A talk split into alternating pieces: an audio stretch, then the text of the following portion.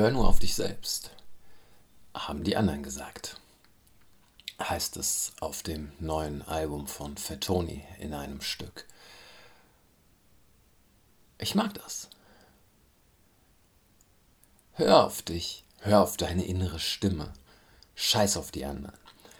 Ähm, aber es ist so ein Ding mit der inneren Stimme.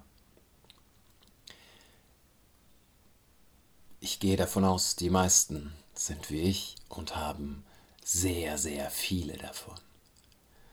Morgens eine andere als abends, wenn man fröhlich ist, eine andere als wenn man traurig ist, wenn man in einem Gedankenkarussell festsitzt und gerade nicht aussteigen kann oder es vielleicht gar nicht merkt, hat man wieder eine andere.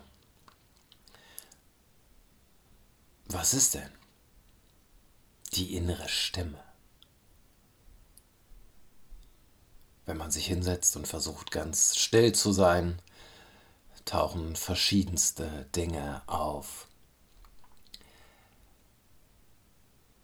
Ich erinnere mich an Ayahuasca.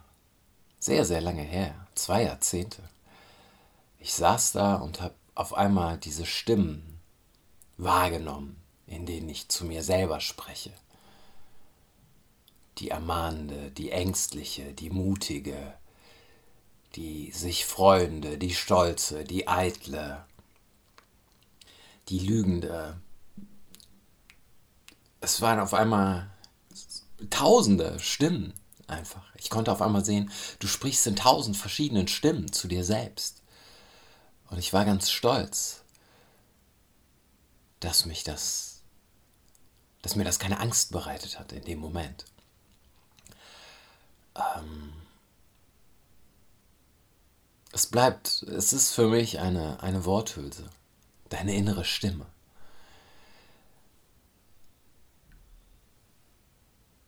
Ich würde, ich würde mit Neugier oder Interesse versuchen zu hantieren.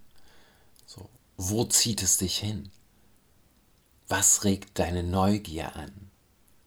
Was für Ziele möchtest du dir tatsächlich setzen, wenn man das denn möchte? Wo treibt dich dein Ehrgeiz hin? Wo treibt dich deine Freude hin? Bei welchen Beschäftigungen kannst du dich lange konzentrieren und fühlst dich gut dabei? Ist für mich alles greifbarer als die innere Stimme. Und dann haben wir ja immer noch diesen Konflikt, an den ich so nicht glaube, von mein Herz sagt und mein Kopf sagt. Also heißt ja eigentlich, ich habe zwei innere Stimmen, die sich jetzt widersprechen. Äh, ich bin abends irgendwo und es ist schön und ich weiß, ich muss am nächsten Morgen irgendetwas machen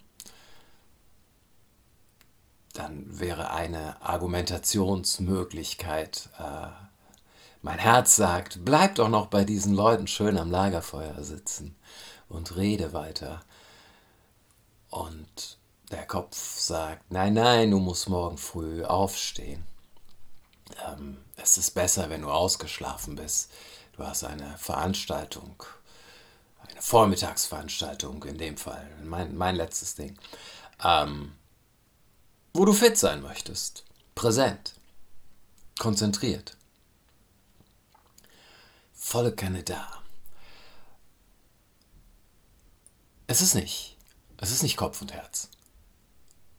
Es ist beides der Kopf, wenn man mich fragt. Ja, ich bin gerne. Also ich weiß gar nicht, ob man diese Unterscheidung wirklich aufmachen muss, aber äh, ja, ich bin gerne mit diesen Menschen zusammen, aber grundsätzlich geht es ja um die Entscheidung kurzfristiger Nutzen und langfristiger Nutzen. Mein kurzfristiger Nutzen ist, ich sitze hier und genieße noch die Atmosphäre. Mein langfristiger Nutzen ist, irgendetwas in der Zukunft wird dann aber vielleicht nicht so sein, wie ich das gerne hätte, wenn ich diesen kurzfristigen Gewinn nehme.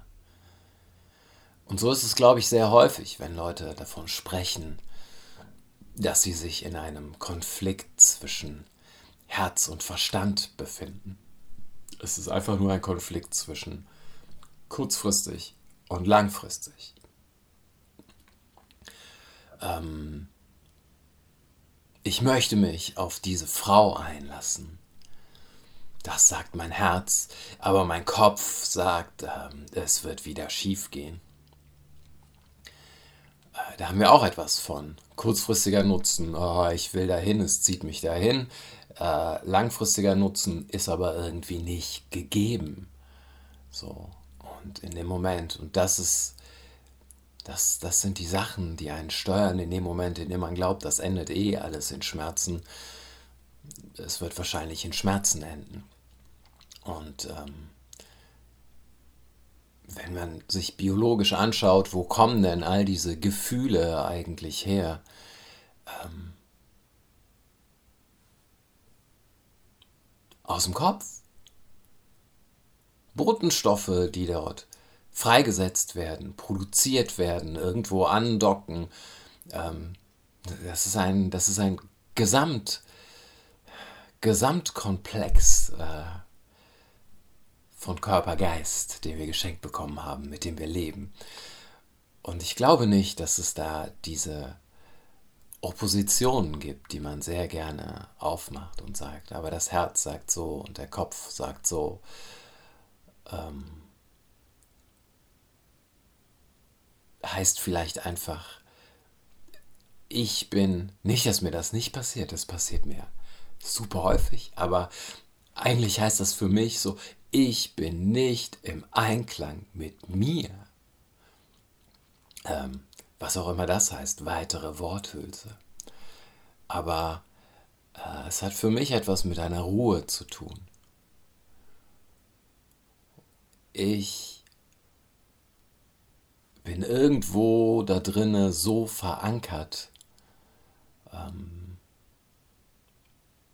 dass es mich nicht hierhin zieht und dann sofort in die andere Richtung zieht und dann wieder dahin zieht und dann wieder hierhin zieht, sondern irgendetwas in mir drin ist stabil, ähm, bewegt sich, immer. Weil das andere stabil was ich kenne, ist das stabil, was bricht. Das, was immer ganz fest ist, weil man an irgendetwas festhält, funktioniert auf Dauer nicht. Sondern es ist eine andere Form von, eine dynamische Stabilität.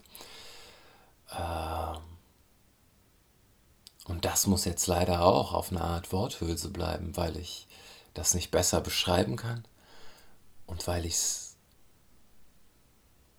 weil ich nicht mal wüsste, was ich jemandem sagen soll. Hör nur, versuch nur stabil zu werden, haben die anderen gesagt. Ähm, keine Ahnung. Aber ruhig werden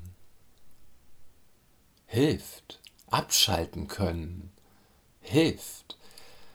Ähm, sich lange auf etwas konzentrieren können, was einem Freude bereitet, hilft. Zumindest mir. Und woher soll ich wissen? Ich denke dann immer, ja, die anderen sind so ähnlich wie ich. Aber woher soll ich wissen? Ich weiß nicht.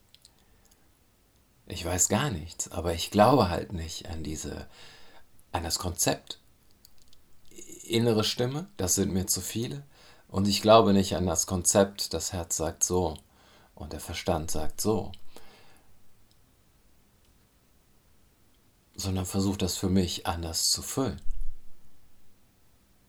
Ob das richtiger ist? Keine Ahnung. Aber es funktioniert für mich verdammt gut.